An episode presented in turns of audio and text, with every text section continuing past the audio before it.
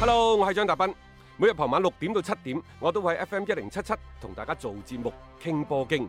而家係自媒體時代，除咗喺電台嘅節目，每一日我仲會喺抖音發布最新嘅短視頻內容。嚟抖音搜索斌哥廣播就可以揾到我啦，記得添加關注啊！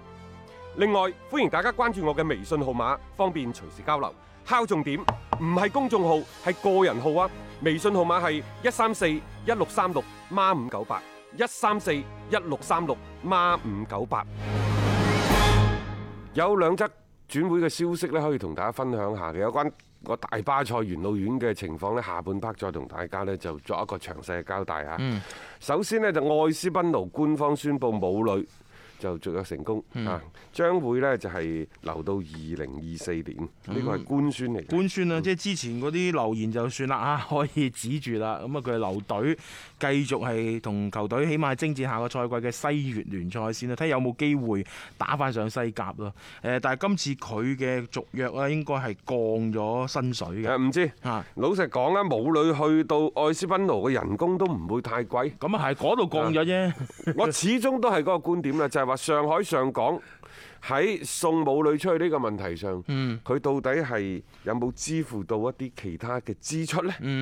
係啦。如果唔係，即係呢呢單嘢會唔會好似當時講咁咁順利咁樣啊推行得到呢？因為你作為母女嗰邊本身喺國內嘅薪水絕對唔止呢一個嘅價碼㗎嚇。愛斯賓奴嘅官方社交媒體就話呢，效力愛斯賓奴一個半賽季時間入邊，母女用佢出色嘅表現同敬業嘅態度，贏得咗廣泛嘅認可同讚譽。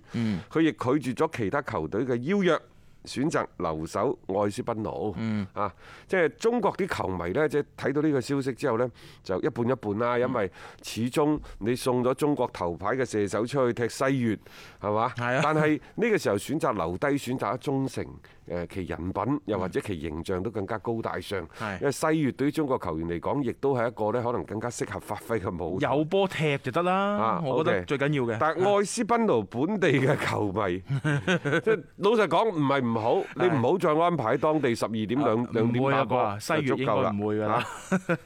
好啊，星期一呢個係冇女啊。嚇其二呢，就係大衛斯華，嗯，大衛斯華嗰度呢，亦都有最新嘅官宣，係皇家蘇斯達嘅官係啊，宣。擾擾攘攘啊，原來唔係拉素喎，係皇家蘇斯達喎。原先呢，就好多間媒體已經表示話，大衛斯華已經呢，就係同嗯誒拉素簽好咗，甚至乎拉素好串。好傳係啊，佢喺呢一個曼城打歐冠，即係對里昂嗰場賽事之前，佢話你今晚就嚟報道，係 你唔嚟報道嘅話，我哋就唔傾啦。嗯咁啊，但係施華咁樣能力，雖然話年紀大一啲啫，但係我覺得仲係有好多球會即但係係佢傾佢㗎。我哦拉素呢，嗯，就即係有啲過火，係因為佢可能低估咗大衛斯華想鄉想翻鄉下效力嘅嗰顆決心，嗯同埋佢亦就覺得可能佢冇市場啊唔嘛。啊一定話翻自己鄉下，即係翻個鎮嗰度嚇。係佢翻翻西班牙，嗯踢翻西班牙嘅聯賽，其實都係為西班牙效力啊。係所以最終呢，佢係選擇咗係喺嗯皇家蘇斯達皇家蘇斯達嗯而過去十年呢，就戴維斯華一路都係為曼城效力嘅。嗯喺呢十年期間，佢代表咗曼城係打咗四百三十六場嘅賽事，嗯射入咗七十七個波，帶嚟咗一百四十次嘅助攻。個人嘅職業生涯一次世界盃冠軍，兩次歐洲杯冠軍，四次英超冠軍，兩次英格蘭足總杯冠軍，呢啲唔使講啦嚇。係呢個好波嘅。其實喺呢一刻呢，我有啲咁多心痛拉數，已經係送到嘴邊嘅肉啦。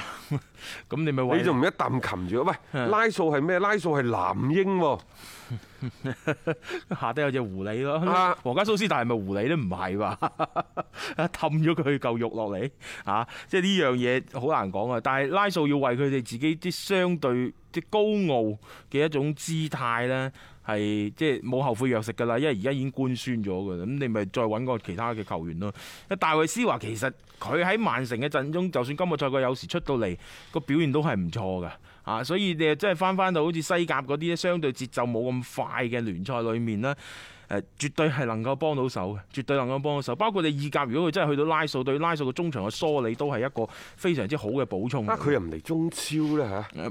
不過而家中超可能限 薪限得好緊要。嗯啊冇錯啦，即係大家如果係聞到除嘅，如果係前兩年，不過前兩年佢喺曼城嘅人工都唔低。係啊，即係如果係前兩年嚟呢，嗯佢喺、中超，我覺得佢踢到三十七八歲一啲問題都冇。時不與我咯，冇辦法㗎啦呢樣嘢。即係你想過嚟呢邊淘金，誒奧斯卡嗰陣時咪識咯。你而家奧斯卡踢養生足球嘅啫嘛，係啊長長一散而步家嘅。奧斯卡你想嚟就難 啦，我係拉數咯。而家你只能夠選啦，皇家蘇斯克同拉數二選一咁上下嘅啫係啊嗯嚇。誒講起中超呢係咁嘅，琴晚呢就河北華幸福對住天津泰達，咁啊結果嘅話呢，就高拉特頭槌建功，係啊然之後呢就幫助球隊係二比零擊敗咗天津泰達。嗯，佢哋都係如廣州富力一樣取得咗呢個賽季嘅第一場嘅勝利。都應該係時候到嚟㗎啦，因為其實包括上一輪嘅比賽，佢哋踢得都可以嘅對北京國安，但係即係大家睇到啦，場面 OK，但係俾人啲反擊就打咗三隻波，最後輸過一比三，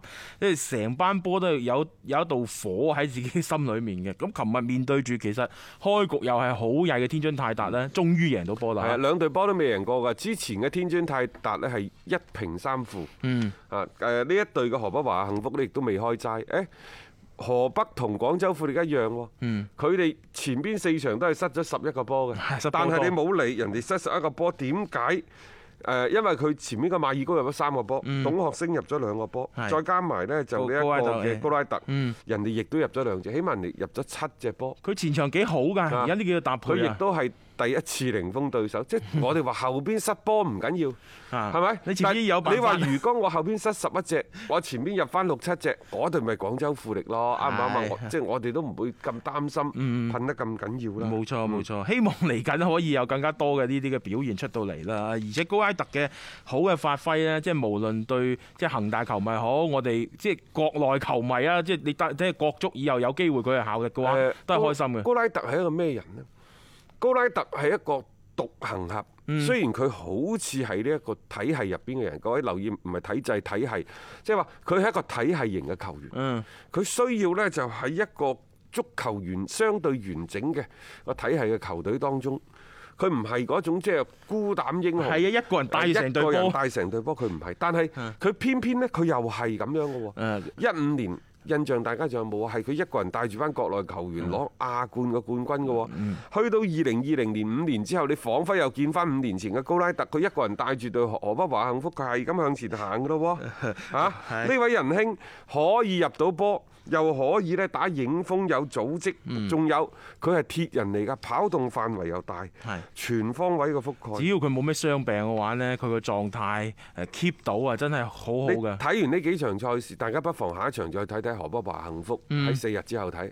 喂，佢佢嘅一個好嘅好好狀態嘅身體良好嘅高拉特，絕對係國足嘅第一號歸化球員，嗯絕對絕對嘅。即係最好嘅選擇嚟咯，喺風扇上邊，而家都密鑼緊鼓咁係做緊相關嘅一啲即係流程㗎啦，所以我都話高埃特嘅狀態好，無論對廣州恒大嘅球迷嚟講，亦或者係關心國足嘅球迷嚟講咧，啊都係一件大好嘅事情，亦都希望佢 keep 住呢一種嘅狀態，繼續有高光嘅表現啦。啊